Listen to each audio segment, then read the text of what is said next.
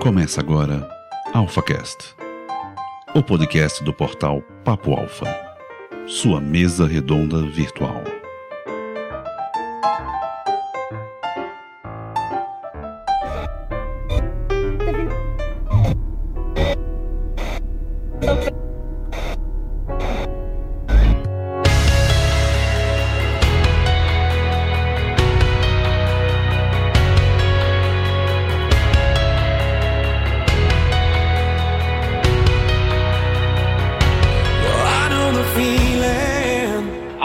Arte Augusta Penangusta Alfas, bem-vindo ao seu lugar para líderes. Está pronto para virar a sua cabeça? Está pronto para remexer as suas bases? Então venha ser um alfa viajante. E se tem uma coisa na vida que vale a pena é viajar. Nada como conhecer outras culturas, outros países, outros povos, extrair o melhor. Agora, se tem uma coisa que também viagem nos traz, são aqueles perrengues que a gente na hora fica meio com fio na barriga, só que depois dá boas histórias aqui pro AlphaCast. E é nesse espírito solto, é nesse espírito maroto que esse AlphaCast vem hoje aqui como um papo bem solto para falar sobre esses perrengues. Vamos dar risada sobre nossos viajantes preferidos aqui do AlphaCast. E para essa missão, eu chamo aqui Ed Carlos, o nosso quase irlandês. Olá, galera. Sou Ed Carlos e de irlandês somente a baba, viu? E diretamente de Montreal, o meu grande amigo de infância lá dos tempos de Santa Marcelina, vamos ver um cast sobre isso, o nosso grande amigo e dono do blog, bora lá, um blog de viagem super divertido, Lucas Contessotti. Salve, salve, Andrigo, salve, salve todo mundo. É isso aí, moro aqui no Canadá, mas o sangue ainda é amarelo. O sangue é amarelo, mas a mochila atravessa o mundo inteiro. Bora viajar. É, tá morrendo de saudade do Brasil, né? Só da feijoada, né? É, um pouco de tudo, mas eu tava aí de, de férias e acho que não, não faltou nada. Deixa eu ver.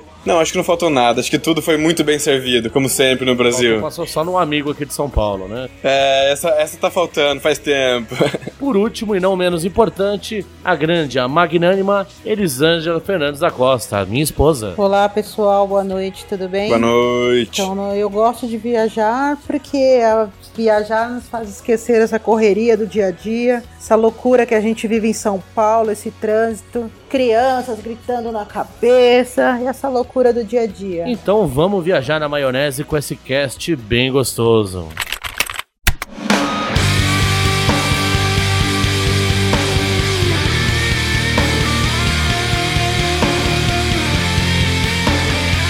Vamos lá, por que viajar? Afinal de contas, por que, que você troca aquela sua caminha quentinha, king size, troca aquele seu carro confortável por uma viagem de avião de 16 horas socado na caça econômica? Qual que é a motivação que cada um tem aqui para viajar? Vamos fazer uma pequena introdução, começando com meu amigo Lucas. Fala aí, como que é a tua história com viagens? Quando que você começou? Acho que quando começou eu lembro, que foi lá para quando você foi para Montreal, lá no Santa Marcelina. Mas fala aí, dá uma conta a tua história e fala por que você gosta de viajar. Na verdade, a gente tava, né, no segundo, terceiro colegial, realmente. Eu já me perguntei várias vezes o porquê que eu gosto tanto de viajar e o que que me fascina e... Aliás, eu sei o que me fascina na viagem, mas o porquê que eu comecei, eu ainda até hoje não sei. Eu lembro que eu devia ter uns 7, 8 anos, a primeira vez que eu saí pra ir pra um rancho na casa de uns amigos, com os pais amigos, ou seja, a primeira vez que eu saí de casa sem meus pais. Não sei se foi isso que me levou pra viagem ou não, mas realmente, quando a gente tava no Santa Marcelina, eu tive a oportunidade, né, de vir pra cá, pra Montreal, onde a gente ficou um mês com uma galera aqui da escola, com outra galera do Santa Marcelina daqui de Montreal. Eu acho que isso me pôs mais em mente de eu não quero mais morar no Brasil. Isso eu tinha 17, 18 anos. Mas a minha paixão por viagem eu ainda não descobri aonde que tá essa raiz. Pode ser até que seja de vidas passadas, não sei, talvez eu fui um peregrino aí uns 400 anos atrás. Vai saber, né? Isso, vamos lembrar que a gente ia fazer o curso de oficial da Polícia Militar, né? É, esquece essa parte, ainda bem, ainda bem.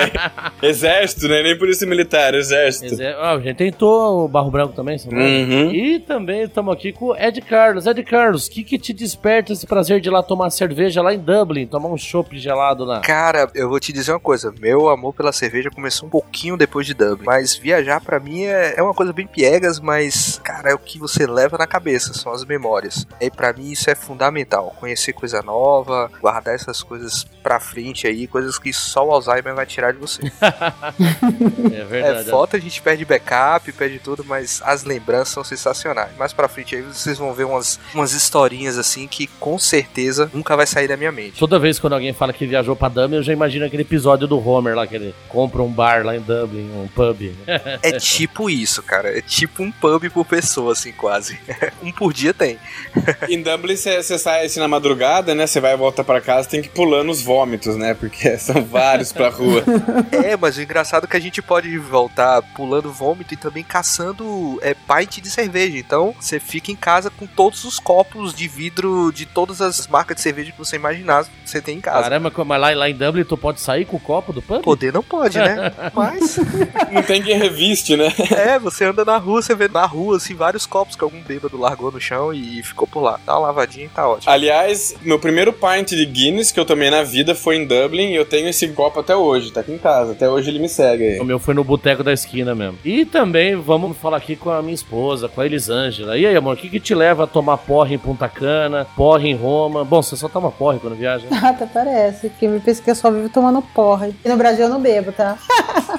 então, mas é brincadeira. Mas eu, eu gosto de viajar porque eu acho que a viagem ela te leva pra lugares que você talvez você nunca, nunca mais você vai ter talvez a oportunidade de voltar. Culturas totalmente diferentes, pessoas que te encantam, né? Eu acho que no mundo inteiro você pode, em cada lugar você vai encontrar algo diferente. Então eu acho que isso é o que cada dia que a gente viaja, mesmo dentro do Brasil, quando a gente vai para outros lugares, a gente vê que também é diferente. Então cada vez que você viaja, você vê algo diferente, conhece pessoas diferentes e aquilo acaba marcando um pouco, né? São poucos os lugares que a gente acaba voltando, porque a gente sempre fala, ah, é perda de tempo, voltar no mesmo lugar, porque é, o mundo é muito grande, né? Então não dá pra você ficar, não, não vamos voltar. Só volta se realmente a gente gostar muito do lugar. Bonito, a gente foi 12 vezes, como que não pode voltar? Não, só quando então, porque a gente gosta muito, eu amo bonito. Mas o adjetivo lá já diz tudo, né? Bonito, né?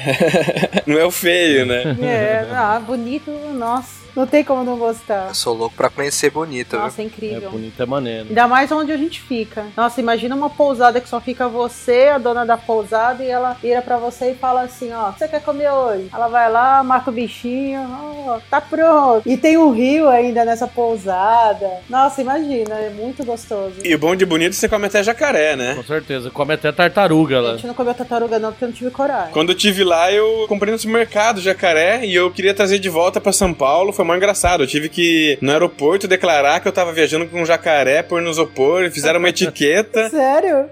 Consegui levar pra casa, jacaré de bonito. Caraca. Ainda bem que você não teve ideia de trazer ele fresco, né? Né? Aí eu não voltava. Você vê que coisa, né? A gente foi pra São Francisco, né? Que é super bonito, né? Que o pessoal, eles são dono ali, a família Coelho, eles são dono de metade do Pantanal. E você conhece a fazenda com a dona da fazenda. É, chama Fazenda São Francisco. Isso aí é uma fazenda lá em Miranda, pra cima de Bonito. Isso. Ah, pensei que vocês estavam falando da Califórnia.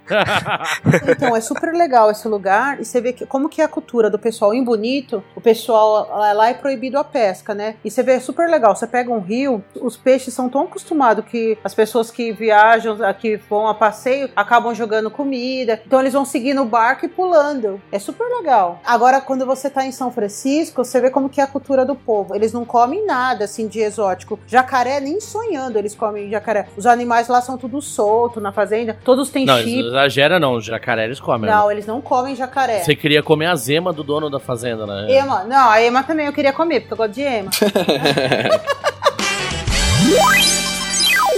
Você está ouvindo AlphaCast, a sua mesa redonda virtual da internet brasileira.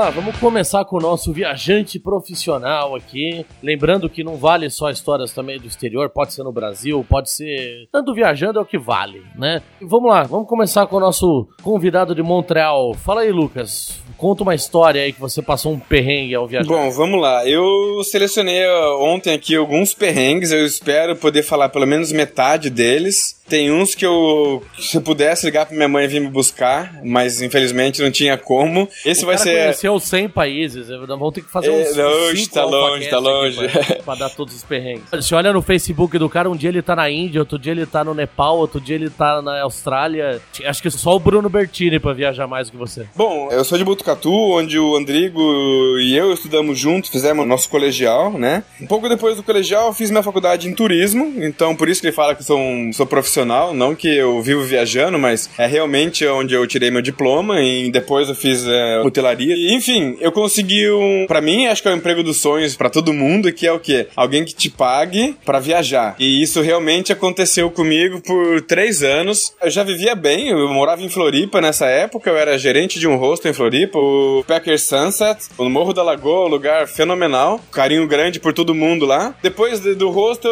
eu fui chamado, eu tive, recebi uma visita, na verdade, de um gerente da Hostel World, que é um site tipo a Booking.com, mas é voltado realmente pra hostels. Não é todo mundo que conhece, é mais quando a gente tá naquela época de estudante e tal, que a gente tá né, mais curto na grana e tentando economizar, a gente fica em hostel. E enfim, eu fui convidado pra trabalhar na Hostel World e três anos antes da Copa do Mundo eles abriram um escritório em São Paulo e eu era o único vendedor, entre aspas, pra eles. Ou seja, é, nosso escritório era em São Paulo, passava 15 dias em São Paulo 15 dias viajando por conta da Hostel World. E nesses 15 dias que eu tava fora durante os três anos, eu tive a oportunidade aí de visitar, se eu não tô errado, 21 estados aí do nosso Brasil, todo o litoral, de norte a sul, de norte a sul mesmo. Eu chegava num lugar, alugava um carro e ia parando, ia ficando, enfim, ao lado bom, né? Todas as contas pagas, né? Restaurante, hospedagem e tal. Você só não conheceu o Acre porque o Acre não existe. não, eu né? conheci o Acre, na Ô, verdade. louco, é o primeiro cara que Você conheceu recebeu o Acre. quanto pra falar isso? É, Não, não, eu tive lá, tive lá. Bonito Rio Branco, muito bonito, por sinal, adorei Rio Branco. Nossa, eles pagaram até pra você dizer que é bonito, hein? Mas então, o meu perrengue, meu perrengue mesmo no Brasil, que eu me lembro um grande, foi quando eu tive em Maranhão. Eu cheguei em São Luís. São Luís eu fiz minhas visitas que eu tinha que fazer em São Luís. De São Luís eu fui pra Alcântara. Esse era um lado bom, porque a empresa, assim como a Ed Carlos já morou na Irlanda, a empresa é irlandesa. Então, o meu gerente mesmo, a pessoa que tava acima de mim, ele era um irlandês. O que ele conhecia do Brasil era zero, a não ser São Paulo, onde ficava nosso escritório. Então, eu, o lado bom também, o outro lado bom, é que eu criava o meu mapa de viagem. Eu falava, ó, eu vou pra isso, isso, isso, e o importante de ir pra isso, isso, isso, é isso, isso, isso. E eles Tu acreditavam. viajava solteiro na época ou já, já era casado? Eu já era casado, mas muitas das vezes ela tava aqui no Canadá, minha, minha namorada é canadense, desde a gente tá junto aí faz muito tempo, desde 2010, mas tinha vezes que ela tava no Brasil, ela viajava comigo, às vezes eu viajava sozinho. Nessa foi até bom que, eu tava sozinho, porque fiz minhas visitas em São Luís, peguei uma balsa, fui pra Alcântara. Bom, Alcântara, na verdade, é a base militar, né, onde a gente lança foguetes e tudo mais, de todo o mundo, a mais próxima da linha do Equador. Depois dessa, né, fica em Miami, né, o Cabo Canaveral. Por conta disso, os chineses acabam vindo lançar foguete no Brasil, porque economiza muito combustível e tudo mais. Só que pelo fato de a gente estar bem próximo à linha do Equador, tem um rio que corta, não lembro o nome do rio agora, é bem entre uma barra, né, que é entre o rio e o mar em Maranhão,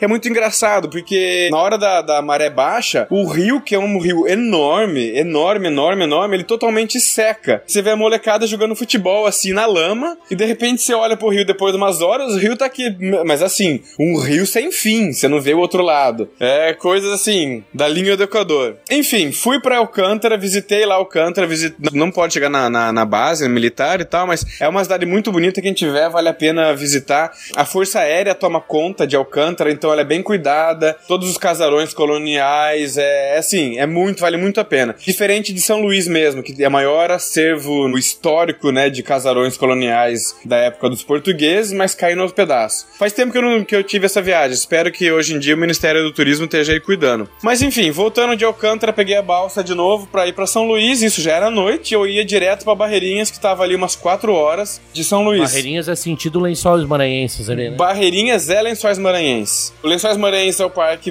nacional e Barreirinhas é a cidade ah, no portão do parque, onde você fica hospedado, onde você vai comer, é, o restaurante e tudo mais. Então, se você for pro Lençóis Maranhenses, é Barreirinhas que você tem que procurar. E imagina o calor que faz no Maranhão, né? E eu voltando de Alcântara, mesma noite, pra São Luís, né? Para atravessar só essa parte da balsa, com aquele calor infernal, eu decidi, né, entrar no carro, ligar o ar-condicionado e ali ficar. Ficar no ar-condicionado e tal, porque não aguentava o calor, é insuportável. E foi uma travessia rápida, eu não lembro, mas coisa de 20 minutos, meia hora. Pá, esse foi o primeiro perrengue da noite. Chegando em Maranhão, tá, quem disse que o carro ligava? Não ligava, não ligava. Eu falando pro cara da balsa, não, mas não tá ligando aqui e tal. O cara falando, ah, amigo, faz só o seguinte, solta o freio de mão que a gente vai te empurrar para fora. E o cara simplesmente fez isso. Foram uns três caras, empurraram o carro para fora da balsa e me largaram. Tipo, no meio do nada. No meio do nada, nada, nada, nada. Aí eu tive a sorte que um taxista tava esperando o pessoal pra balsa ali. Ele tinha uns cabos no carro dele, fez ali uma chupeta na, entre as duas baterias do carro. De demorou. E se desenrolar aí levou aí uns uma meia hora para mais, até aparecer esse taxista e tal. E eu, assustado, já era noite, perto da meia-noite. Mas não tinha cidade, nada próximo, era tudo. Nada, nada. Você não chega em São Luís, você tá longe, você tá longe, você tá longe. Nada. Breu, breu total. E, tipo,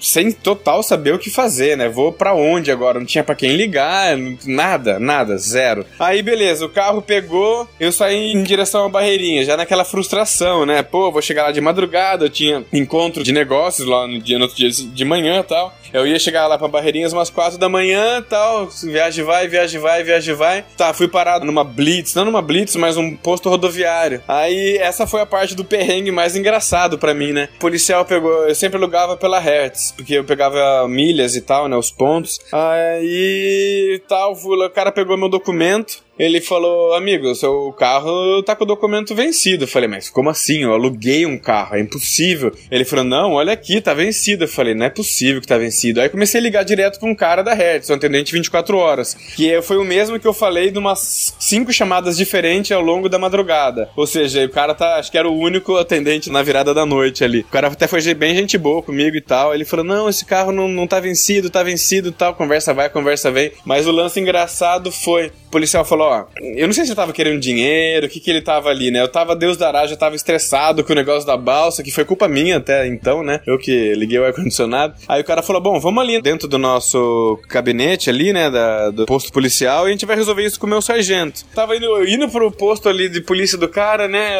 posto policial, o carro tudo aberto, né, pô, você tá quase que na frente, tava 50 passos, assim, não tava na, parado na frente, a frente, parei um pouco à frente, onde fica a entrada ali do posto policial, o carro aberto, minha mala, tudo ali. O policial vira para mim e fala: Mas você não vai fechar seu carro? Você não vai trancar? Eu falei: Mas eu tô em frente da delegacia aqui, em frente do posto policial. Aí o policial vira para mim e fala: Amigo, se a gente vacilar, até a gente é assaltado aqui. Você tá no Maranhão. Eu falei: Porra, é pra acabar com tudo mesmo, né? Aí tranquei o carro e tal. Mas essa foi a parte que o cara foi gente boa. Ele virou para mim e falou: Ó, meu sargento é muito casca grossa. Se você, eu tô vendo que você realmente tá na correria, que você tá a trabalho. Eu mostrei os folders que eu tinha que fazer apresentação no dia seguinte, tal, tal, tal. E ele falou: Quer saber? Entra no carro e vai embora, porque se a gente for para ele, vai te complicar. Então o cara realmente acabou sendo gente boa. Mas para mim o lance é que ele me mandou trancar o carro na frente da delegacia, porque tem perigo de assalto. Para mim, isso foi o perrengue da noite. Aí de lá até a Barreirinhas foram umas três horas de viagem. Ele ainda me deu até uma dica. Ele falou: Ó, na noite, como a areia fica fria, né? Tudo duna, né? Ele falou: Como a areia é fria, os jumentos vêm e deitam tudo na, na estrada. Então não vai rápido, porque acontece acidente com um jumento na estrada. Eu falei, nossa, vai ser uma longa viagem. Três horas aí de até chegar lá e vamos ver, né? Mas ocorreu que ocorreu tudo bem dentro dos conformes. Cheguei aí em Barreirinhas, no dia seguinte foi tudo legal aí. Uma outra passagem aqui, quando eu tava em Barreirinhas também e na Lençóis Maranhenses, eu saí fazer o voo livre, o voo livre, não, desculpa, o voo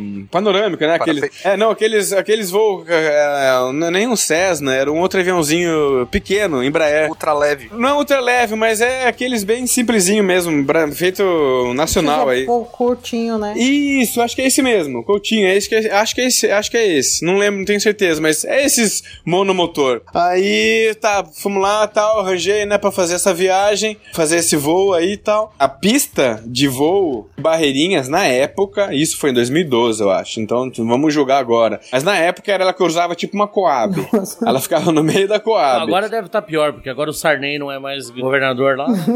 é, agora deve ser o Amapá, né? Mas na época, então, o que aconteceu? Para você levantar o voo com o avião, sai três caras assim de moto e eles vão parando as pessoas para não cortarem a pista, porque é uma rua, é uma rua.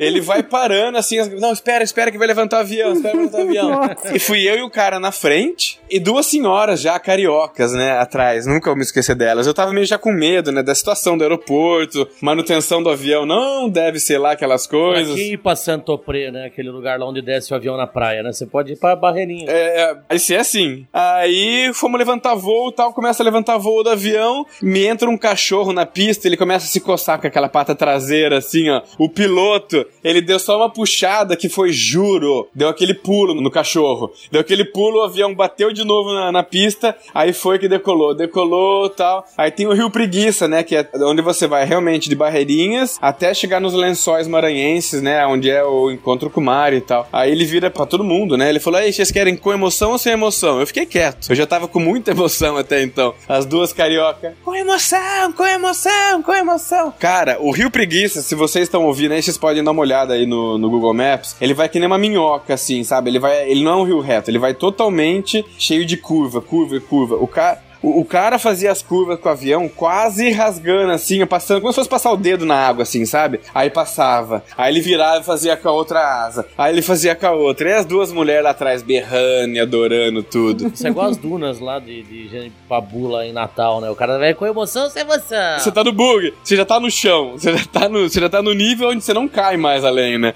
A emoção foi um pouco além. Só que o detalhe é que, ó, que esses tipo de caras, você falando com emoção sem emoção, ele vai fazer a mesma coisa. É, é que nem, é que nem você pedir como, é, como que é quente ou frio na Bahia, né? Vai ser apimentado e acabou, não tem por onde escapar. Mas fala aí agora você, Ed Carlos, cadê essas histórias de bêbado de Dublin? Nós estamos ansiosos pra ouvir a tua história. Cara, ó, é, já que você tocou no assunto bêbado, eu vou, vou levar em consideração isso. Cara, isso aí foi na minha primeira ou segunda semana, então eu ainda nem me considerava ainda um morador de Dublin, né? Tava conhecendo ainda as coisas turistando. E eu fui pra. Eu fui pra uma boate, né? Uma balada, que, como chama aqui, bem, bem no centro, né? Da cidade. E eu fui com os amigos, a gente tava se divertindo lá, né? Diz aqui na Bahia, cachaça rolando solta lá, todo mundo bebendo bastante. E lá é bem curioso porque nessa balada não tinha nada de camarote, era uma coisa assim, tinha mesas, todo mundo podia sentar, era uma coisa bem compartilhada. E à medida que eu fui ficando um pouco alto, eu fui procurando, né, sentar um pouquinho, tal, para descansar e de repente eu peguei no sono. Tava animado pra caralho essa balada, né? Tava muito, mas eu tava muito cansado e já tinha bebido demais da conta. As meninas já tinham tirado minha camisa, já tinham tirado a camisa do colega lá. Nossa, você tava, ele tava dançando na mesa. Eu já tava num estado assim de perda total. Eu já tinha passado da conta. O que acontece é que eu dormi e eu descobri que não se pode dormir na balada. Não pode, é tipo, é ilegal. Eu acordei com um rapaz assim, muito pequeno, por volta de 1,98m, 2 metros de altura me pegando pelo colarinho, assim, como vai pegando uma criança, sabe? Que faz coisa errada, vai me puxando e não pode dormir, não pode dormir, não sleep, não sleep. E eu, sem entender, ainda desnorteado e me levando pra fora. A única coisa que deu tempo foi avisar pros meus amigos: Ó, tô indo lá pra fora, tô sendo expulso.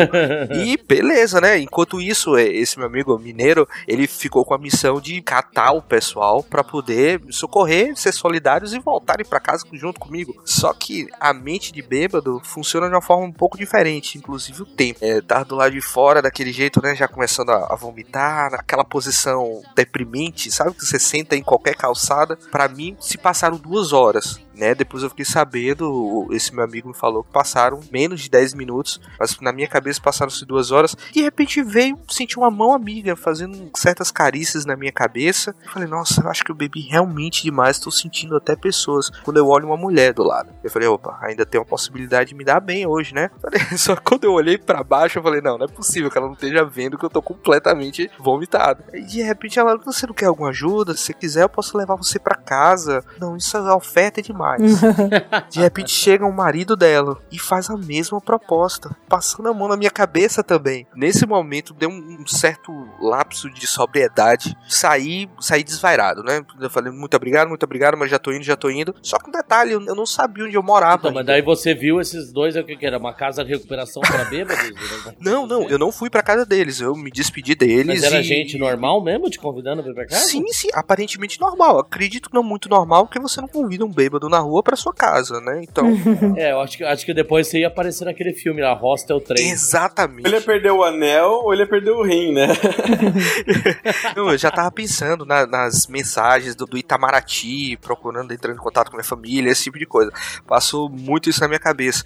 E eu voltei, na minha cabeça eu estava voltando para casa, só que eu tinha acabado de me mudar, tinha acabado de sair de uma casa de família tinha ido morar com os amigos, e eu ainda não sabia chegar em casa. Era muito novo aquilo para mim. E agora? Eu viro pra esquerda ou pra direita? De repente eu, eu tinha que tomar uma rua direita, peguei a esquerda, fui cada vez ficando mais deserto, mais deserto, umas duas e pouco da manhã. E até que eu encontrei uma alma boa lá, não sei se era um filipino, um tailandês, era um oriental assim. Ele percebeu claramente que eu tava perdido, que eu não fazia ideia onde estava. E ele chegou pra mim e perguntou: Vem cá, você tá perdido? Só olhei para ele e eu não lembro se eu falei isso em inglês corretamente, mas eu falei completamente. Ele ficou com uma certa dó de mim, assim, aí foi conversando comigo, perguntando se eu tinha uma certa ideia de onde eu morava. Falei uma rua próxima que eu sabia como Falou chegar. Assim, eu, sei que, eu sei que tem um pub do lado. então era melhor ficar do lado lá mesmo, porque todo canto ia ter. Aí até que ele me levou, eu lembro que eu falei, ó, oh, só sei onde é Grafton Street, eu morava lá perto, e é uma rua bem famosa lá. E aí ele foi me levando, ele foi conversando comigo, perguntando sobre o Brasil, de futebol, aqueles clichês, né, de sempre samba, mulheres, esse tipo de coisa. Ronaldo, Ronaldo. Ronaldo, sim. Ele falou, eu lembro que ele falou do, do Romário. Nossa, faz tempo, hein? É, ele gostava muito do Barcelona, tá? Ele falou, falou do Romário. É, o, o cara entende de futebol, então. É, entende, né? falou do príncipe. Aí pronto, ele me deixou lá. Engraçado que não era o caminho dele. Depois ele tomou um caminho completamente diferente. Eu já tava esperando chegar na Grafton Street e sem enrabado.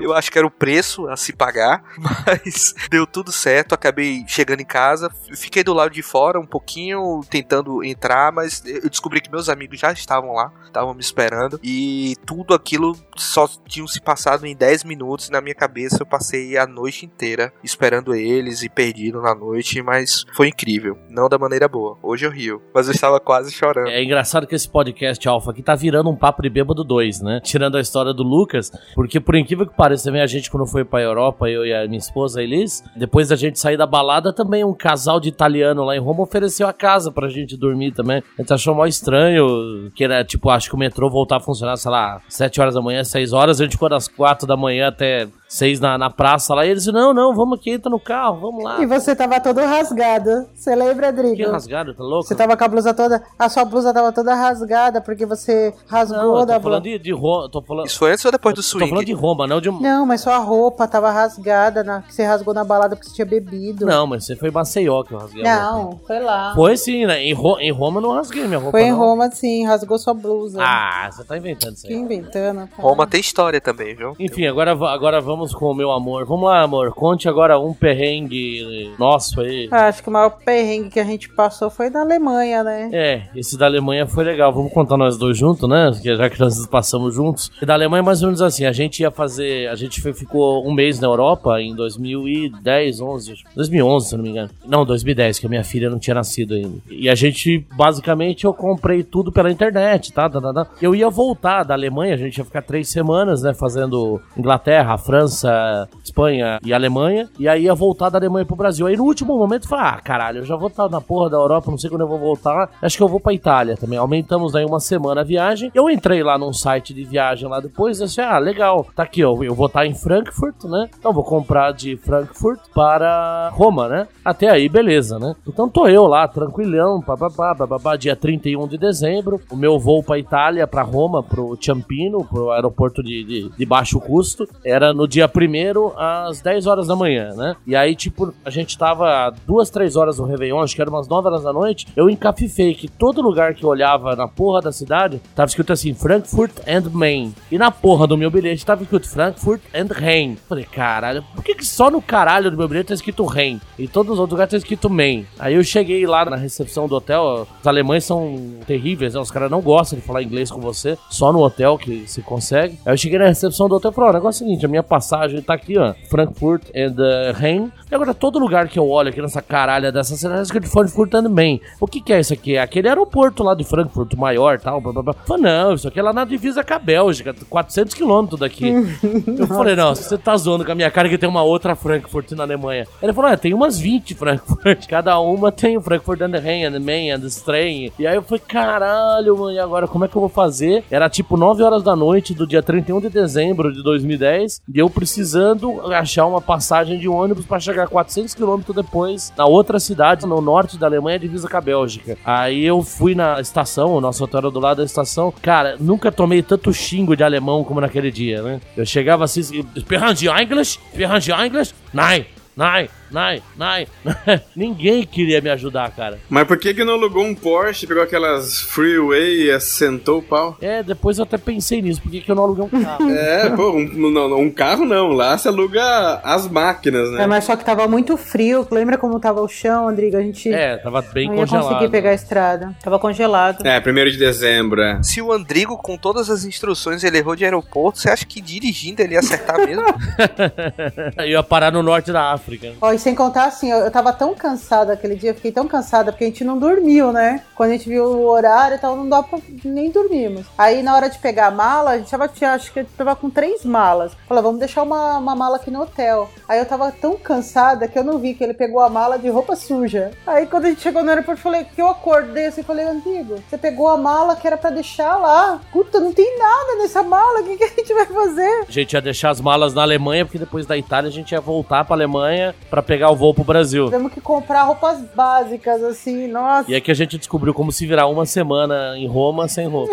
É da hora essas coisas. Verdade. Como a gente consegue se virar com uma calça jeans E pior que vocês estavam no final do ano, no final né? do ano. É, dia 31 de dezembro. Isso sem, falar, isso sem falar também que foi um caralho depois pra achar um bar pra Nossa! passar o Réveillon. A gente foi nos bar, uns bar dos negão lá, os caras queriam me matar porque eu tava com a minha esposa. Nossa, a Alemanha é terrível, né? O pessoal lá é muito racista, né? Os próprios negros são muito racistas. Então eu conheci umas negras, ela, ah, vamos pra um bar lá com a gente, tal, tal. Aí a gente foi, né, Andrigo? A gente resolveu conhecer as meninas super simpáticas. Quando eu cheguei no bar, todo mundo me cumprimentou, falava negro tal. Quando o Andrigo entrou, todo mundo ficou olhando pra cara dele, como quem diz: O que, que você tá fazendo aqui? Tipo, a banda parou de tocar. é, né? todo mundo parou, parou.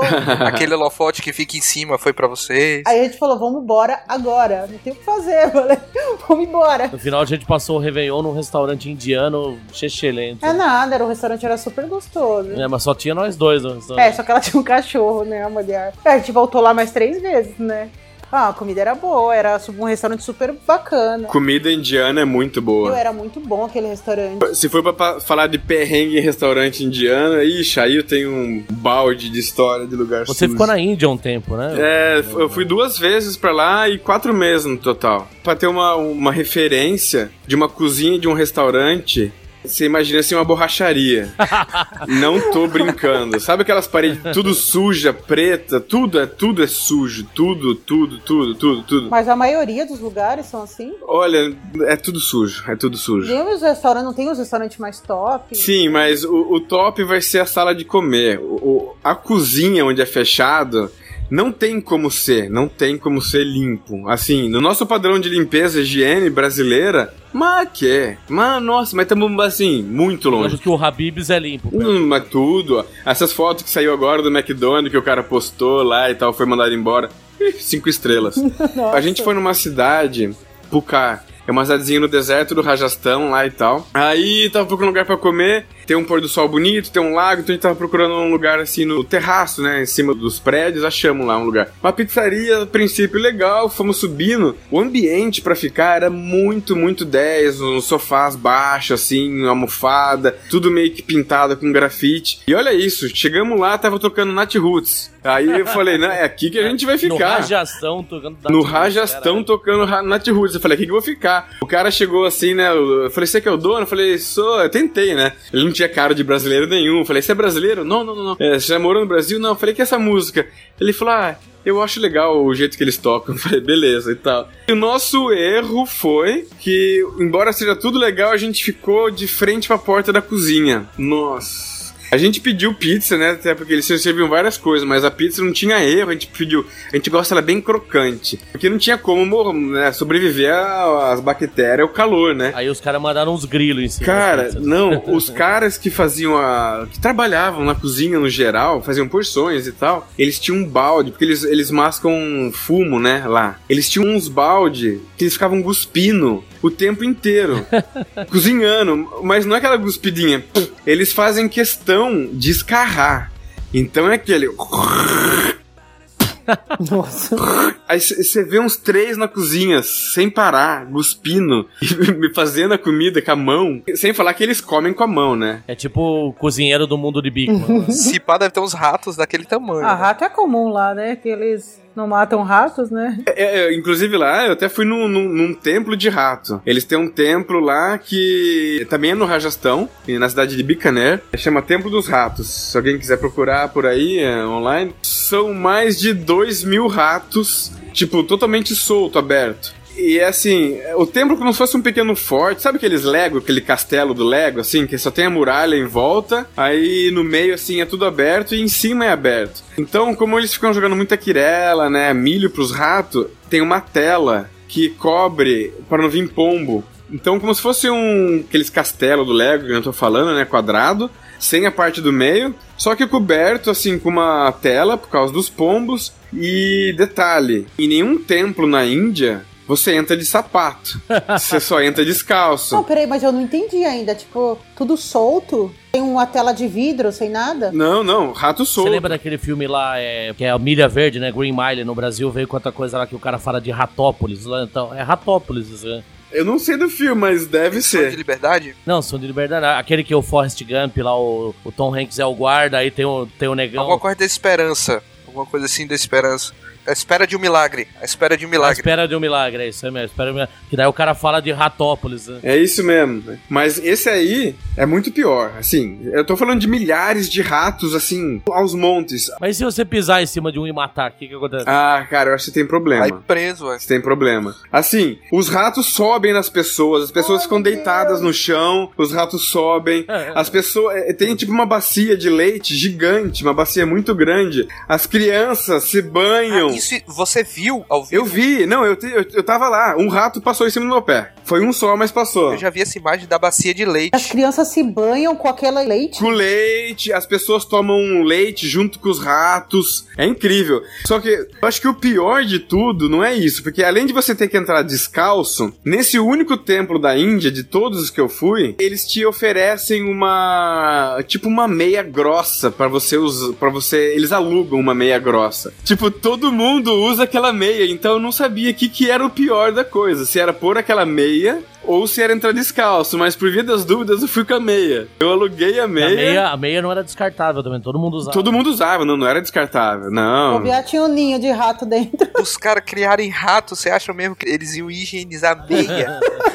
E Exatamente. tomar leite de rato. Esse não foi um, um grande perrengue porque foi uma escolha minha, mas foi uma coisa assim, bem fora dos nossos padrões de vida brasileiro, com Já que certeza. você passou bastante tempo na Índia, você nunca fez nada assim, sei lá, tipo, ordenhar uma vaca e ser preso, nada assim? Não, não, deixa eu ver que eu, que eu poderia ter sido preso na Índia. Não, acho que nada. A- aliás, não é assunto pra agora, mas as castes lá rola muito forte. Quanto mais branco você é, é um país muito racista. É um país muito racista. Então, quanto mais branco você é, quanto se você fala inglês ou não, você tem muito mais poder em cima da população, mesmo, sabe, você sendo turista. É uma, uma parte bem triste. Mas quando eu fiquei sabendo disso, eu aproveitei bastante até, mas não pra tirar proveito disso, mas pra subir em cima das pessoas que tiravam proveito de ser de uma caste maior do que os pobres, assim, por exemplo, entendeu? Queria trollar os trolladores. Não digo trollar, mas pôr eles num lugar, porque, ei, você é como qualquer um, entendeu? Então você abaixa a bola. Rola muito fura-fila em aeroporto, assim e tal. A Caralho. pessoa, é, você tá num- esperando um táxi. Se a minha caste é maior que a sua, você perdeu a frente, entendeu? Eu entro na sua frente e você não fala nada, você não pode falar nada. Nossa. Então a partir do momento que eu descobri que isso acontecia, eu pensei, bom, eu tenho mais direito do que esse filho da puta que tá cortando fila do, do coitado aqui. Aí eu destruía. Eu falava, você quer, quer que eu pague pra você o táxi também? Eu pago pra você. Você tá precisando de dinheiro? Dinheiro que você precisa? Ah, não, então sai daí que o cara tá na sua frente e depois dele vou eu. Então eu tentava meio que colocar uma ordem assim, sabe? Mas, pô, é a Índia, não tem como. A gente tá falando de 1,3, 4 bilhões de pessoas. Acho que é o segundo país mais populoso do mundo hoje, né? É o primeiro, é o primeiro hoje em dia, é o primeiro mais populoso. Passou a China? Passou a China, passou recentemente. E você chegou a pegar metrô, essas coisas, trem? Peguei metrô, peguei muito com a Cláudia, né, com a minha namorada. O primeiro e o último vagão dos metrôs são reservados pra mulheres. Ah, que legal. Dos ratos.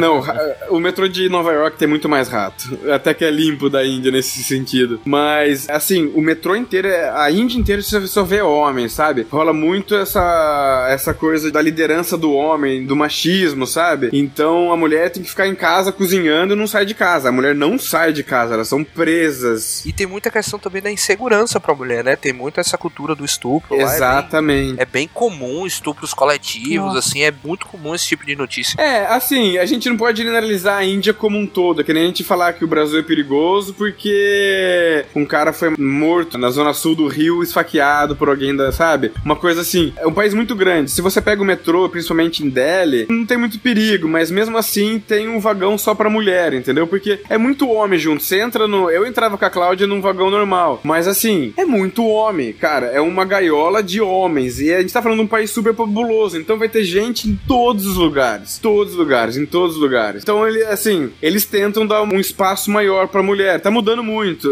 Que deveria ser também no Brasil, né? Porque né, em São Paulo o trem tá terrível também. O trem, metrô, o pessoal devia ter essa noção, né? não era algo de se, de se descartar, realmente. Porque é um espaço a mais que dá pra mulher, entendeu? É legal isso. Mas a Índia tá mudando bastante. Eu tive lá em 2016, tive esse ano e provavelmente volto ano que vem de novo. E, pô, pra quem, quem quer conhecer, eu indico absurdamente. Mas tem que a mente aberta.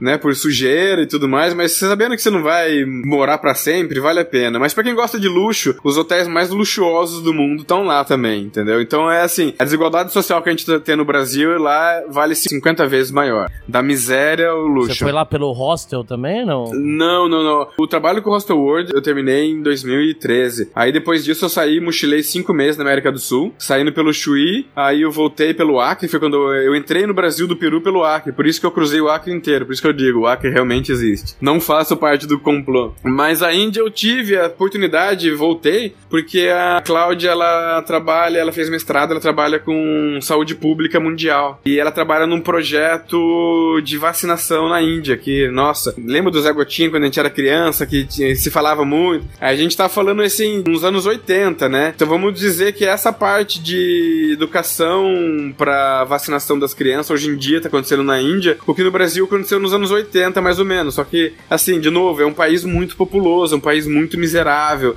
Então tudo, tudo, tudo é tipo 15 vezes pior, entendeu? Sempre pensa 15, 20 vezes pior. A sua esposa é como se fosse o Brad Pitt no Guerra Mundial Z. Começar uma infecção de zumbi e ela que vai salvar todo mundo. Ela tem uma boa participação. Manda bem, manda bem. Você está ouvindo AlphaCast, a sua mesa redonda virtual da internet brasileira.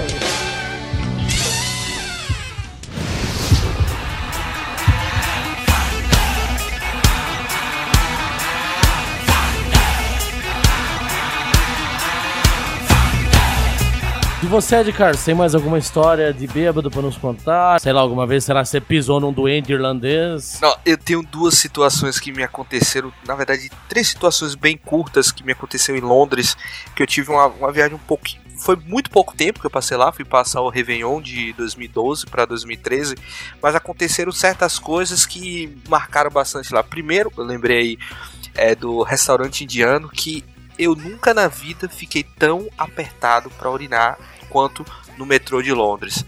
A gente estava, estávamos em quatro pessoas e começou aquela vontade súbita, né, de, de fazer xixi, o colega também. Aí quando você sabe que tem outra pessoa, parece que você fica mais apertado ainda. E eu comecei a andar, andar, andar dentro do vagão de um lado para outro, de um lado para outro, de um lado para outro. E nas estações, pelo menos as que a gente parou, não tinha banheiro. Caramba, estação sem banheiro? Eu também não acreditei naquilo. Eu fiquei, foi me dando um desespero. Não, não, mas a gente vai fazer baldeação na próxima, tal. Eu beleza, na próxima vai ter, na próxima vai ter. Aí você passou a próxima estação, tinha uma cachoeira, na outra tinha todas as torneiras abertas. E quando eu ia olhando pro lado, tinha mais dois amigos também fazendo o mesmo movimento, né? De andar pra um lado e pro outro, aproveitando que tava vazio, a gente tava à noite, mas isso era o dia 30 de dezembro, então tava tranquilo. E quando a gente saiu, não tinha nenhum lugar pra gente fazer xixi. A, eu tive uma ideia, não foi uma coisa mais sagaz do mundo, mas a gente entrou num restaurante indiano, fui fazendo aquele aquele sinal como se tivesse alguém conhecido lá dentro, sabe? Que você levanta a mão assim, oh, tô, tô, indo ali, tô indo ali naquela mesa, aquela coisa ali. Fomos é, em quatro pessoas direto pro banheiro e só tinha um banheiro. E aí, como é que faz? É, deu deu para ir duas turmas, né? Um fazia no, no vaso e a outra na pia, porque a gente Mijo ia seguir, coletivo. É, a gente estava seguindo o, o, o, o, padrão de higiene indiano, e, e aí era um na pia e um no vaso sanitário. E aí a gente, pelo menos a gente conseguiu voltar limpo para poder voltar pro hostel, né? Outra situação que eu tive em, em Londres curiosa foi que a gente estava indo lá para para aquela ponte, né, do, do Big Ben, não lembro o nome da ponte, é o certo, né? Que é onde tem a, a, a é, o estouro lá de fogos, tá? A gente assistiu. E mais uma vez problema com o banheiro. A gente passa, cara, vamos, vamos comprar umas cachaças, né? Pra gente passar a noite bebendo e ter que chegar cedo, porque senão fecha. É, eles fecham a entrada da, da ponte, aí vamos chegar umas 6 horas, eu acho que dá, dá tempo. Então, peraí, eles, fe eles fecham a ponte pro Réveillon? Eles fecham, tipo, é, eles esperam juntar uma certa quantidade e aí, ó, deu 8 horas, a ponte tá cheia, eles fecham. Então tem que esperar esvaziar de um lado, eles deixam entrar, à medida que vai saindo pessoas, eles vão deixando entrar, mas eles não deixam fazer que nem o Carnaval de Salvador, que é ilimitado, né? Que é população ponto rar. Não. É, eles vão fazendo um, um, certo controle ali de pessoas. Então, ó, a gente tem que ir para lá e não pode perder o lugar. Ah, então cerveja, se a gente comprar cerveja, a gente vai vai fazer, vai ficar apertado e a gente vai passar o mesmo perrengue do, do metrô. Então vamos comprar vodka. Nossa, chegando lá a gente descobriu que tinha assim uns 30 mictórios lá. Nossa, e a gente bebendo aquela vodka sem gelo, sem nada. É, aquele, aquela chuva, aquele frio. Chegou um, um, cara lá falando em alguma língua que a gente descobriu que era um inglês do interior de Londres. É, Nossa, amigo... alguma língua era o inglês do interior de Londres. A gente tem um amigo que é fluente, na época já era fluente, ele falou, cara, eu não sei que língua ele tá cara falando. Tá falando, gal, tá falando gauleso, cara. Gaélico, alguma coisa assim. Aí depois a, a duas meninas que estavam com ele lá foram traduzindo e a gente descobriu que ele queria vender cocaína pra gente. e a gente passou, a gente passou uns 20 minutos lá achando que tava fazendo amigos, mas não, era, acho que era só mais um traficante. tá? e a gente com medo de ser preso, né? A gente conversando com o cara, daqui a pouco bate polícia acha que tá com ele. E na volta, teve mais uma situação que a gente estava voltando pro hostel umas três e pouca da manhã e eu completamente bêbado comecei a, a cantar aquela música do Reginaldo Rossi, Garçom, né? Comecei a cantar esbravejando eu mais um, um, amigo. A gente não sabia muito bem o caminho, mas ah, vamos, vamos chutar aqui que a gente acha. E engraçado que do outro lado da rua, assim, sei lá, uns mais uns 100 metros à frente, a gente teve resposta da música. Então começou um coro de umas 8, 9 pessoas no meio da rua de Londres cantando garçom Nossa. até chegar no até chegar no rosto. Cara, depois os caras proíbem brasileiro, não sabe por quê, né? Londres pra mim foi terrível, que eu tive eu quase fui atacado por duas raposas Nossa. lá. Nossa, pera, pera aí, isso aí Onde, onde que você tava? Você tava na, na Escócia caçando cervos? E eu tava bem no uhum. centro de Londres, eu tava bem, bem próximo de, de, toda, de toda a festa, não tava muito longe, tanto que dava pra ir a pé. Eu tava saí do hostel, aí, ah, saí aqui vou, vou fumar um cigarro. Eu tava fumando cigarro, umas duas e pouca da manhã. Isso foi um dia depois do, do Réveillon. E de repente aparece uma mulher do lado, assim, desesperada, gritando: socorro, socorro, socorro. Eu falei, pô, isso aí deve ser aqueles golpes, né? Que a gente vai ajudar, chega um cara e assalta a gente. E aí ele começou ela começou a gritar, a gritar. Eu vi que a área que ela que, eh, que queria que eu fosse era uma área um pouco aberta, dava pra eu ver se tinha alguém ou não. Ela falou: tem duas raposas na frente da minha casa. Eu falei, ah, eu tô bêbado, né? Então, é, bêbado fica mais forte, fica ágil, né? E aí eu fui lá, fui morrendo assim, né? De, de receio tal. Aí fui, bati de frente, dei sorte que as raposas eram mais medrosas do que eu e acabaram fugindo. Mas cara, depois eu pensei na merda que eu, que eu fiz. Eu poderia ter voltado a ser um pedaço da Mas cara. Mas já, já tinha aquela musiquinha What the fuck say? La, la, la, la, la, la, la, la. Foi, não, eu acho que essa música foi um pouquinho depois. Eu acho que foi um pouquinho depois, mas foi por, por aí, nessa época. Não, assim. tu vê Londres, cara, é Inglaterra em si, né? A gente, quando foi pra, pra Europa, a gente entrou e tudo quanto é país, sai, entrou e saiu da Itália, da Alemanha, ninguém nem olhou pra nossa cara, né?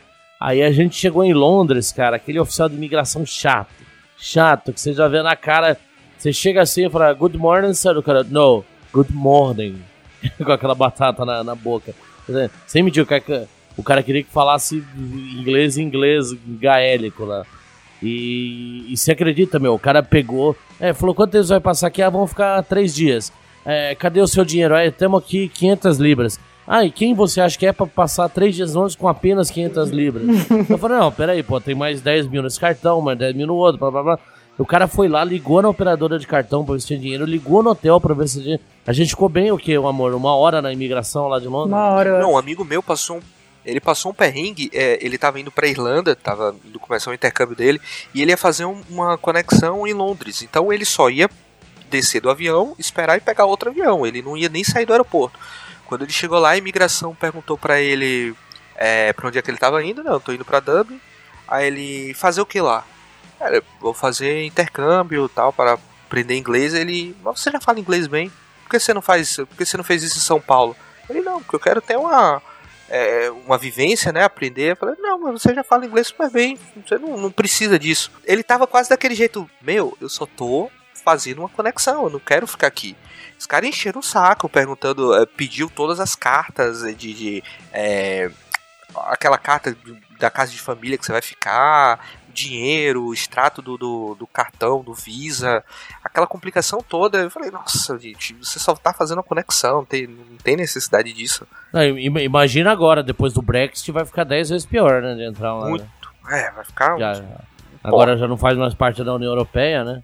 É, se bem que só vai concluir isso em 2019, acredito, é final 2018 por enquanto ainda tá no processo. Ah, é verdade. Acho, mas acho que o seu perrengue mesmo foi na República Dominicana, que você deu aquele show, não foi lembra? Opa, que show foi esse? Lá da República, que você não gostou do hotel. Queria pulseira, queria dar de pulseira VIP. Nós, nós temos, nós temos um profissional do turismo aqui. Tá? Eu acho que é, essa foi aquela vez que eu te introduzi o TripAdvisor, não foi? É, acho que foi, foi bem, bem naquela época. Eu lembro que teve uma vez que eu, é, eu que te mostrei, eu lembro que você estava reclamando online de um hotel e tal. Ah, esse hotel, eu falei, Cara, sempre dá uma olhada no TripAdvisor, o que, que o pessoal fala. Eu lembro que acho que foi eu que te mostrei o TripAdvisor, inclusive. É, faz tempo, foi, faz tempo. E eu, hoje eu sou membro Gold lá, agora qualquer merda que eu pago, até a padaria da esquina tá avaliada no TripAdvisor. e assim, essa história com, com a Royal Holiday não é bem um perrengue, né? Porque, apesar de tudo, a gente tá usando até hoje, né? Até porque já pagamos mesmo, não tem como não usar. Vamos, vamos inclusive, semana que vem para Santiago lá, vamos pela, pela Royal Holiday. Só que o que, o que acontece, né? A gente que viaja bastante, vocês também, ouvinte alfa e vocês aí que estão aqui na nossa mesa de debate já passaram por isso, né? Vem aquele cara chato, ah, você quer ficar ali, ouvir uma palestra sobre blá blá blá, eu vou te dar duas diárias grátis lá no Pestana de Natal, sei lá. Aí você vai lá, fica igual um idiota, perde metade do seu dia, ouvindo o cara tentando te vender um bagulho de um pacote de 100 mil reais para você virar sócio do hotel.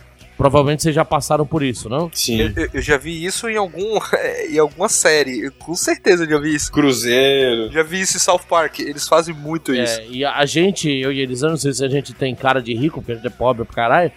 Mas todo hotel que a gente vai, a gente passava por isso. Então a gente ia no hotel, ganhava duas diárias pro próximo, babá.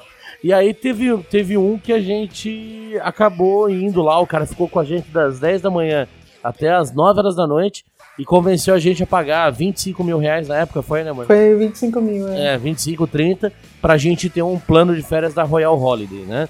Então, o que que é esse plano? O plano não é ruim, hoje em dia, analisando assim, é, nós temos agora férias pagas. Você comprou? Pelos próximos, é, pelos próximos 10 anos ainda, em qualquer lugar do mundo, 15 dias por ano. Então, não, não é um mau negócio, só que o problema não é mesmo. o jeito que eles vendem o negócio. Que eles pegam aquele hotel mega top, que nem, por exemplo, o nosso plano é mexicano, né? Então a sede do nosso plano é em Cancún. Então Cancún é onde tem os melhores hotéis. E aí o cara mostra aquele mega kart com jacuzzi, blá blá blá, blá blá blá, blá blá blá. E faz aquele, aquele show pra você, aquele show off, né?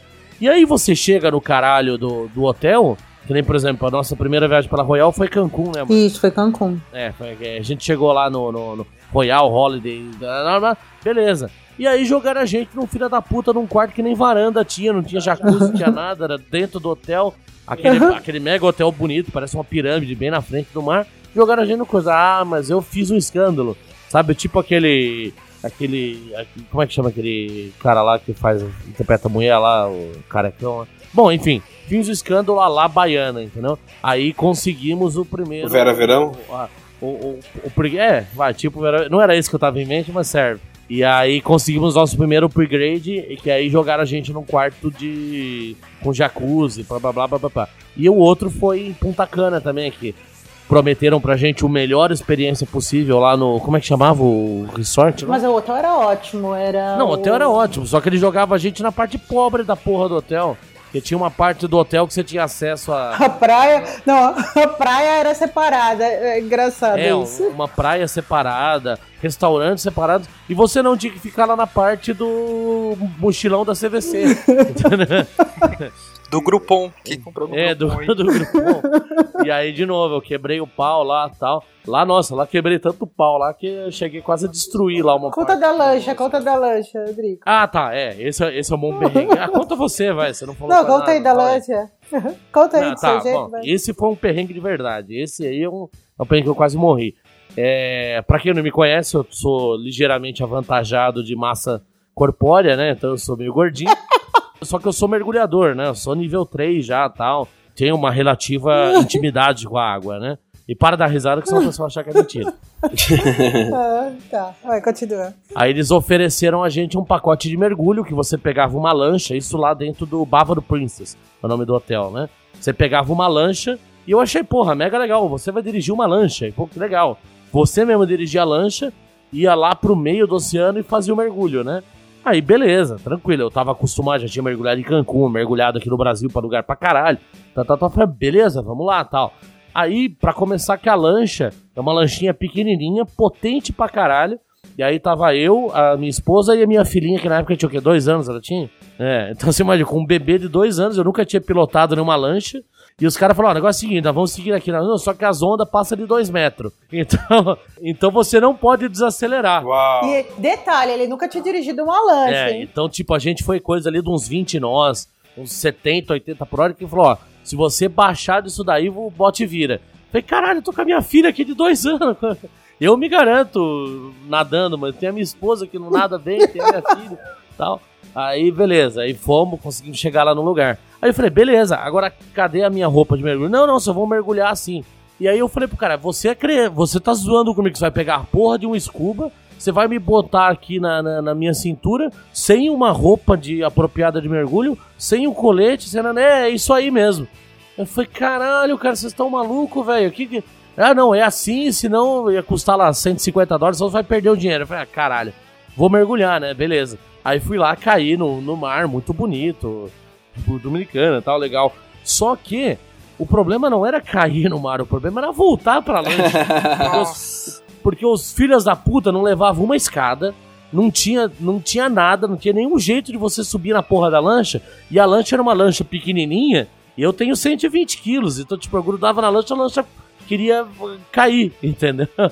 E, e aí eu tentando subir, os caras não me ajudavam. A hora que os caras viram meu tamanho, os caras nem queriam me ajudar a subir pra cima da lancha. Aí eu, aí eu comecei a gritar com todo mundo: Your motherfuckers! Your motherfuckers! Cara, sem mentira, eu fiquei mais ou menos uma hora e meia, já tava quase escurecendo e eu não conseguia subir na porra da lancha.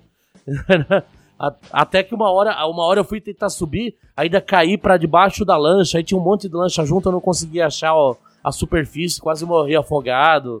Aí, aí depois fiz, voltei pro hotel, fiz o escândalo lá. E eles só foram porque eu dei uns berros com eles. Aí eles foram, e ajudaram ele e tal. Os caras, não, a gente não vai, ele é muito pesado.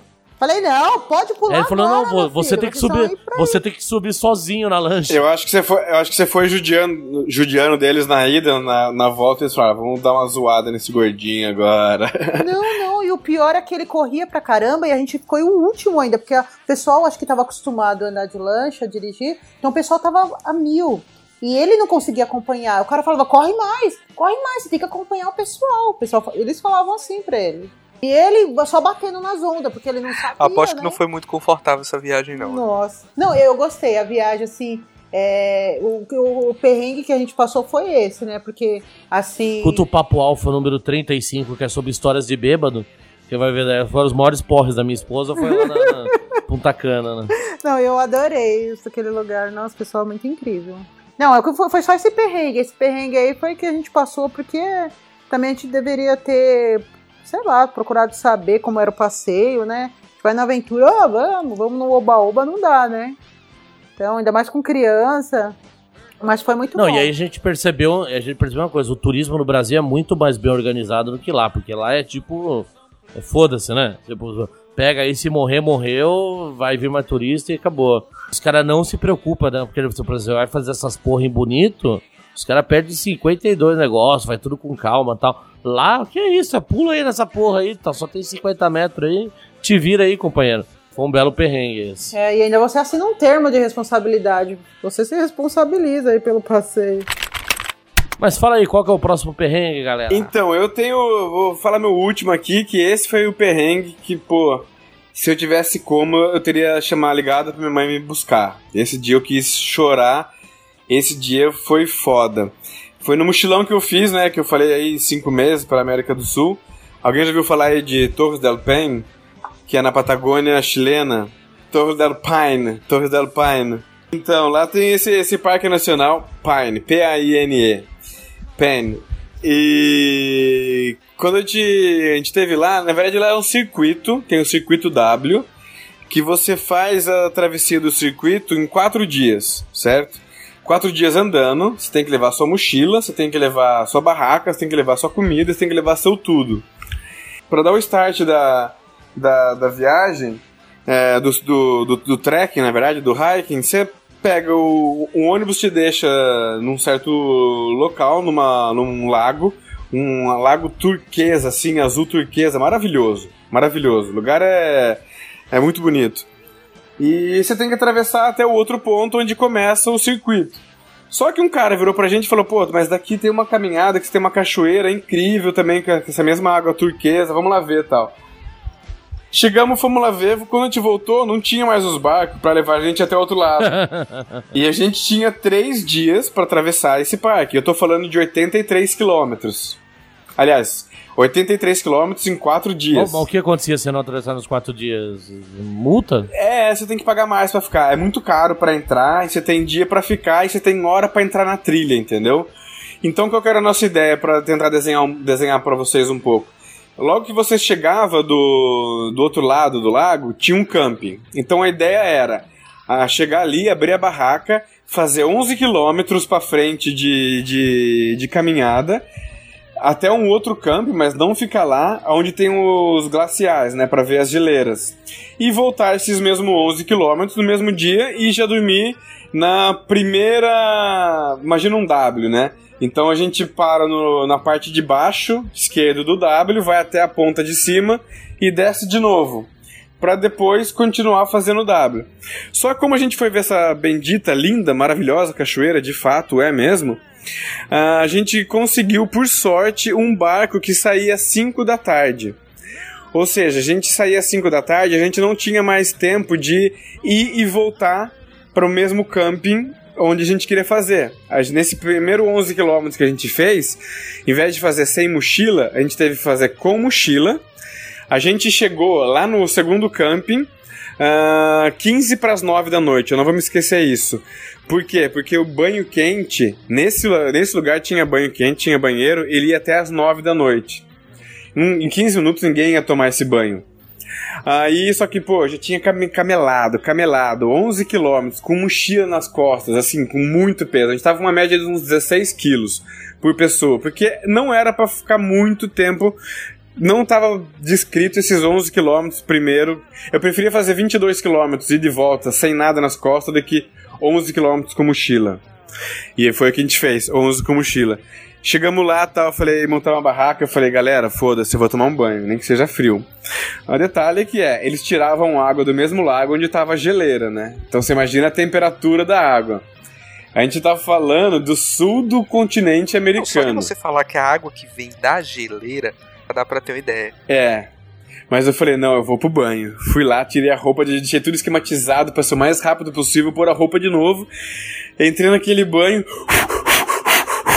congelando até o osso e tal, tomei banho e fui dormir, beleza, né? Já meio decepcionado, porque vimos uma cachoeira bonita, mas o passeio já começou meio errado. Fizemos a comida e tal, no outro dia acordamos cedo, tinha um, os guias, né? Os guias não, os guarda-parque no Chile, batendo na, na, na, na, na barraca. Falou, ó, galera, pra quem for sair hoje de caminhada, cuidado que tá ventando muito. Só que o lugar, não tô falando um lugar plano. Eu tô falando tipo da pré-cordilheira. Você tá atravessando montanha, morro, pico, assim. Foda, lindo, maravilhoso, as paisagens espetacular, mas não é uma caminhada fácil.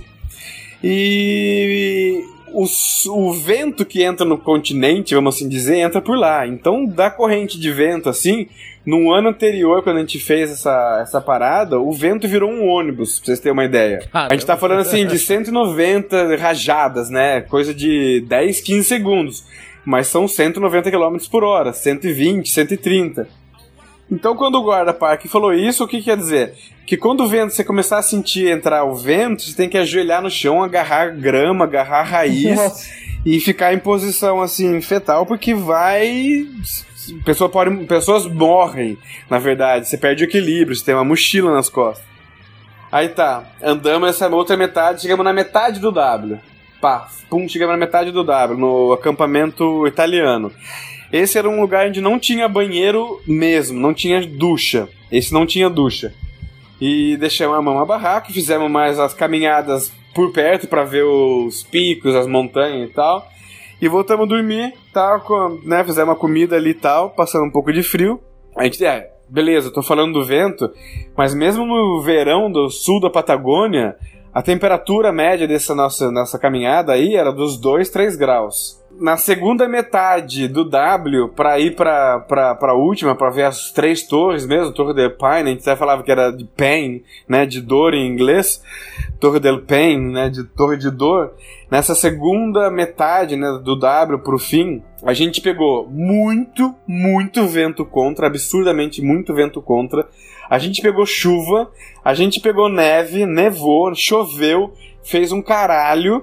Aí quando a gente chegou no outro acampamento, cara, não tinha mais onde acampar, não tinha mais onde acampar. A gente colocou a barraca meio que assim, uns 45 graus, com chuva, tudo dando errado, tudo molhado, tudo, toda a roupa molhada, tudo, tudo. E para ajudar, meu joelho não aguentava mais. A mala, o peso da mala com a água da chuva começou a estourar. Estourou meus dois joelhos. Eu não conseguia mais andar, mais andar. Fiz o esforço, subi até ainda sem mala, depois de uma barraca com chuva. Fomos até ver a porra das três torres.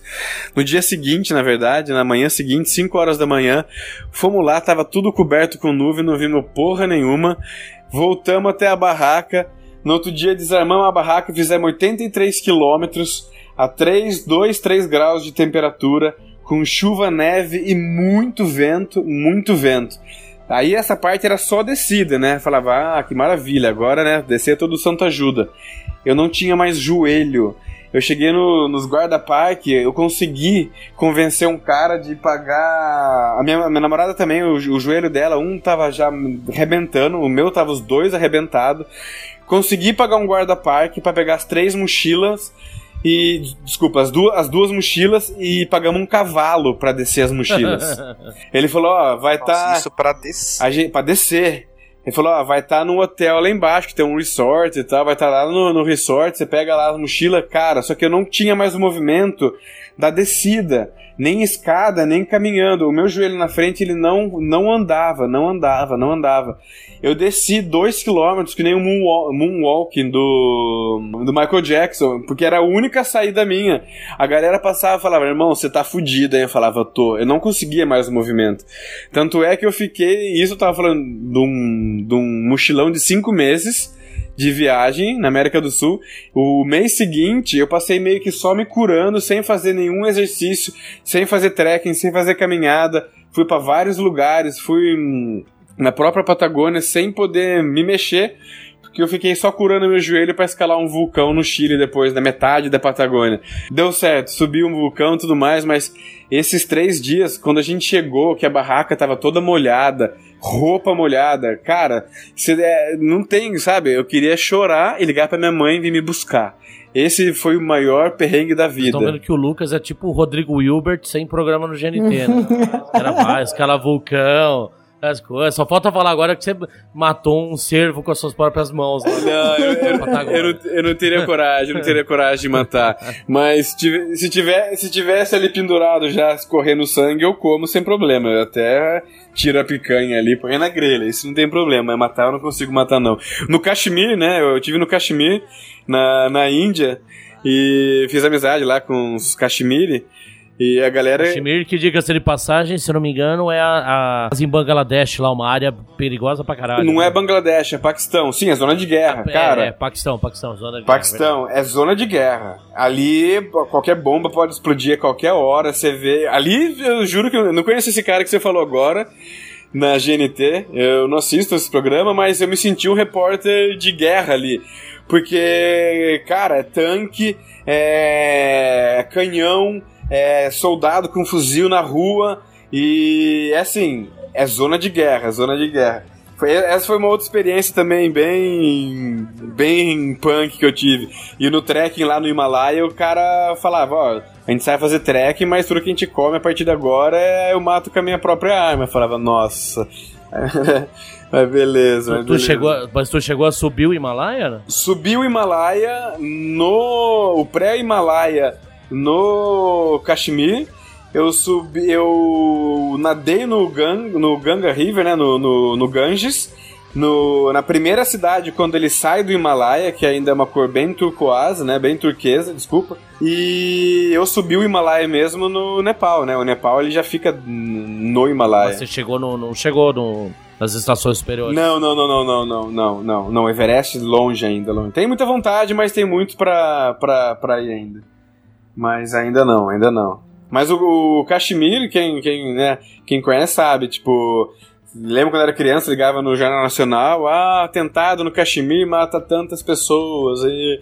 Mas enfim, é uma região maravilhosa, linda, cara, um paraíso. E é, é bem legal, tem muita mística, né? Pra, muitos acreditam que Jesus Cristo está enterrado lá. É, pra, os, a- a- o, da, da adolescência de Cristo até os 30 anos, muitos acreditam que ele teve na área do na região do Caxemir, no Himalaia, aprendendo budismo, né, e tal. Mas enfim, essas são outras histórias, mas é, vale a pena para quem, quem gosta de se aventurar, mas para quem já tem uma esposa e duas crianças aí, quem tem filho, é, pensa duas vezes, sabe? É Eu o, tenho. meu, é o meu nível de aventura máximo ultimamente tem sido pegar um hotel três estrelas. É, então. é. Viajar sem olhar no TripAdvisor. Eu ainda me arrisco, eu me Você arrisco. vê, a gente, a gente tem uma história também de perrengue na Patagônia, né, amor? Só que é, é, é bem. é- eu não nem vou contar depois dessa história do Lucas, porque a minha história de perrengue na Patagônia é descer com o meu carro ali até a revisão de Rivadavia e tal. Bom, pra começar, a gente tava em Porto Alegre, lembra, amor, em 2007, né? Aí falou, ah, já que estamos em Porto Alegre, vamos descer até Punta del Este? Vamos. É... Ah, já que estamos em Punta, vamos atravessar pra Buenos Aires? Vamos. Ah, já que estamos em Buenos Aires, vamos pra Patagônia. Adoro, adoro essas coisas. Atravessar o Tipo, meio Chuí. sem planejar, a gente, a gente começou a descer. Só que os, os imbecil dos brasileiros aqui. Não, acho que você, você tava com a, com a RG, né, amor? Eu que não tava. Ai, não lembro. Eu sei que a gente esqueceu um RG. É, eu sei que eu tava sem RG, eu tava com a carteira de motorista. E pra quem conhece os argentinos, sabe que é um povo maravilhoso, a gente adora Buenos Aires, estamos direto lá, comendo lá as carnes maravilhosas. Mas eles odeiam, principalmente os guardas, eles odeiam o brasileiro. Então o cara viu placa brasileira, para na hora. Então eu sei que a gente, não, acho que numa viagem ali de que deu uns 10 mil quilômetros, 8 mil, a gente pagou acho que uns 10, sei lá, umas 10, 20 vezes propina pros guardas. Mas eu vou te dar, vou te dar só uma, um, um time out nisso. É, eu rodei a Argentina inteira, de norte a sul, de cabo a rabo, leste a oeste. Não são os argentinos, são os portenhos. Vamos deixar claro, os argentinos são muito gente boa com o brasileiro. Eles são mesmo. Os portenhos, quando eles podem, eles te enterram. Isso é verdade. Tanto que a gente volta sempre. Quantas vezes a gente foi pra Buenos Aires? Eu nem sei. Eu amo aquele eu lugar. acho que umas 15 mais Eu ou menos. adoro Buenos Aires, eu acho o povo incrível também, muito é, hospitaleiro, sabe? Pessoal muito. É que o Rodrigo, às vezes, ele leva pro lado pessoal as coisas. Aí ele quer. É que essa aí foi uma coisa que a gente foi despreparado, a gente foi sem RG. E outra coisa lá, não sei se ainda é assim, mas pra você entrar com o carro, você tinha que ter dois steps. E a gente nem imaginava uma coisa dessa. que é uma lei, Jura? né? Não sabia. E você tem que pagar na hora quando você é multado, né? Lá não é igual no Brasil que você entra Pra entrar na Argentina ou na Patagônia? Na Argentina. Na Argentina. Naquela Nossa, época, eu não sei se ainda é assim, mas você tinha que ter dois steps. E você levava a multa. De carro você tem que Você levava Ah, eu acho que isso é conversa Não, já, não, você levava uma multa. Na época era assim. Você levava a multa e você tem que pagar a multa na hora. É, então, isso que eu acho estranho. Vai saber se isso é lei mesmo ou é lei deles Naquela ali, época A né? gente consultou, na época era assim mesmo, né, Andrigo? Ah, é? Ah, tá. Tanto que a gente começou a levar o dinheirinho do guarda, né? Melhor que botar outro step. Aí a gente começou a pagar. Uns 20 dólares, 20 dólares do guarda. E eu quero contar, eu quero contar uma que é, essa preciso passar pra vocês. É um, um quase crime, né? Que aconteceu.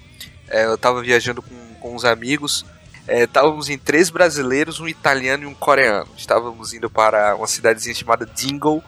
É, alugamos um carro, né? Então, a primeira vez que a gente vai dirigir com onde do é? lado é na, oposto. Irla- na Irlanda? Na Irlanda, na Irlanda.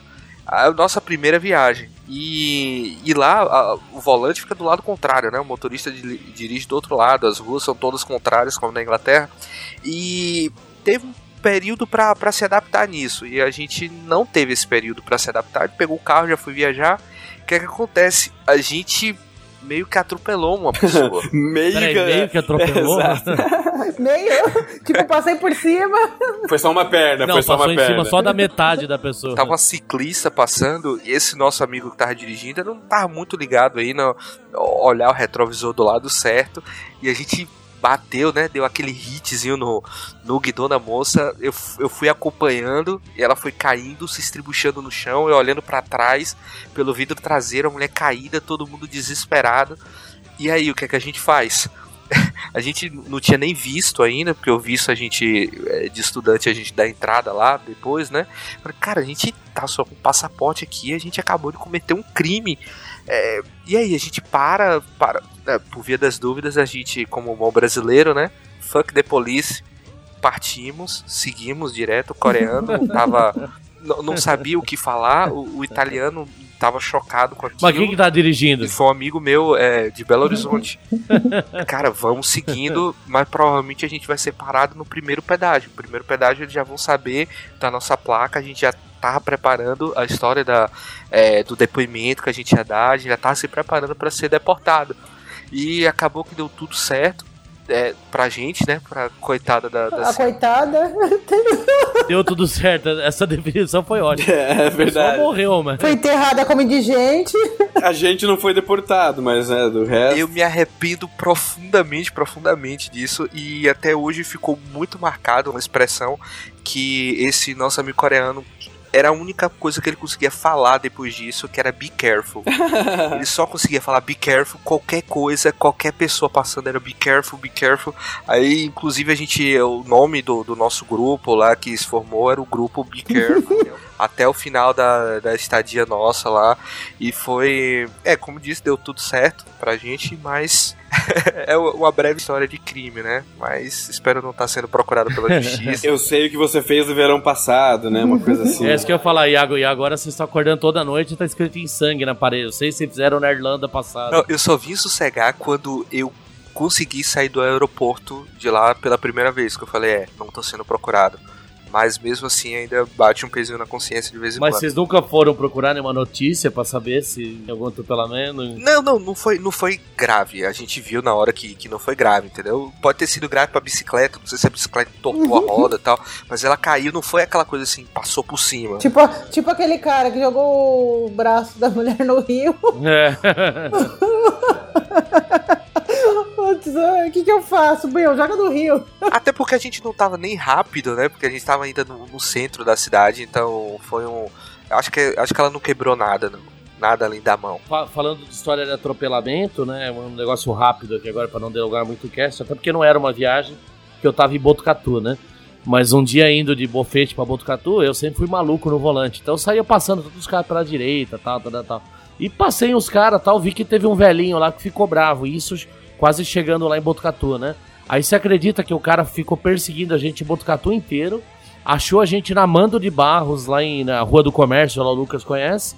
Achou a gente na rua mais movimentada do comércio, deu três tiros no nosso carro, tava eu e meu Ô, primo. louco. alegando Três que ele tinha tiros? É, alegando que ele tinha matado alguém na rodovia. Não tinha, tipo, a gente só assustou ele porque a gente passou a 160 por hora pelo acostamento, né? Tá vendo essa velocidade? Realmente você pode ter matado mesmo, mas não deu tempo de ver. É, ele começou a, começou a gritar e tal, e começou, deu três tiros no nosso carro, a gente deu um cavalo de pau que na contramão. Você está ouvindo AlphaCast, a sua mesa redonda virtual da internet brasileira.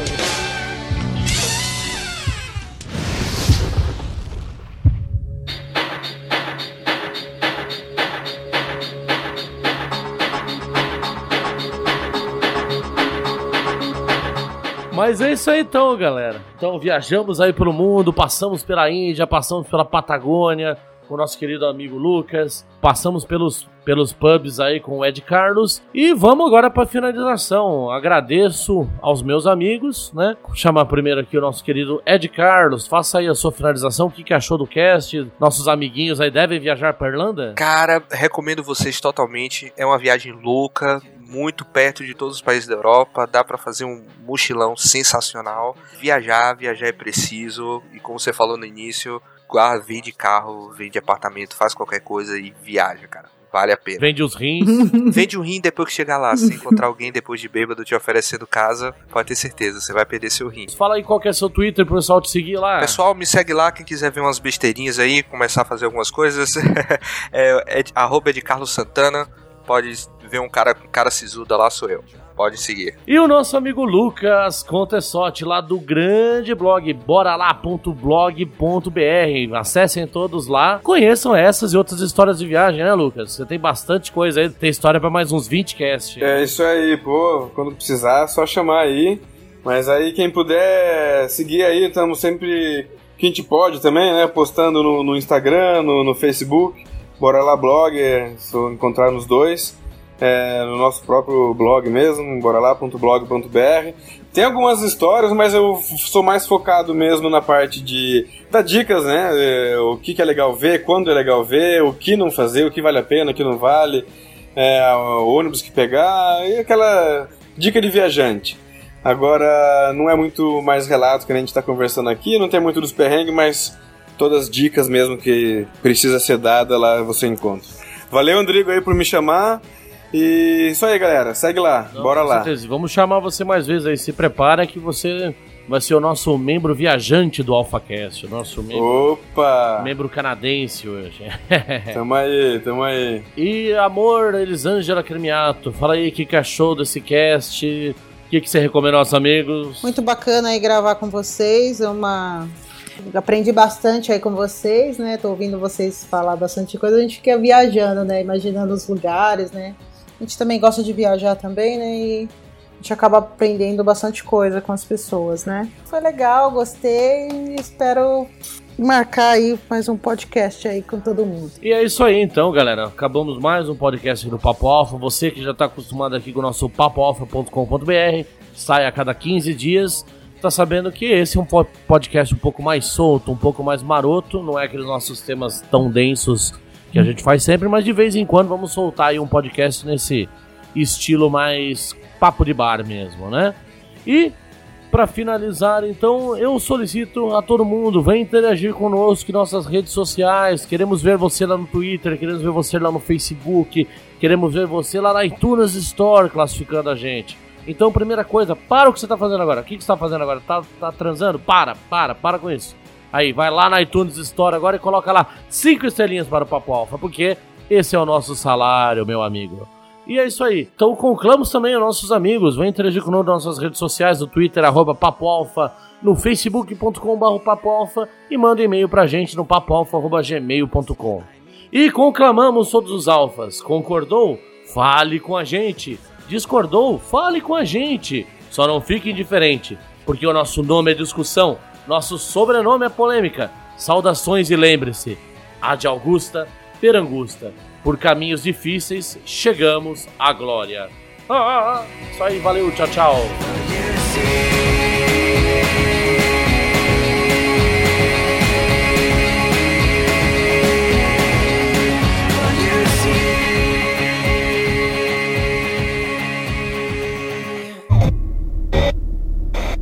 Thank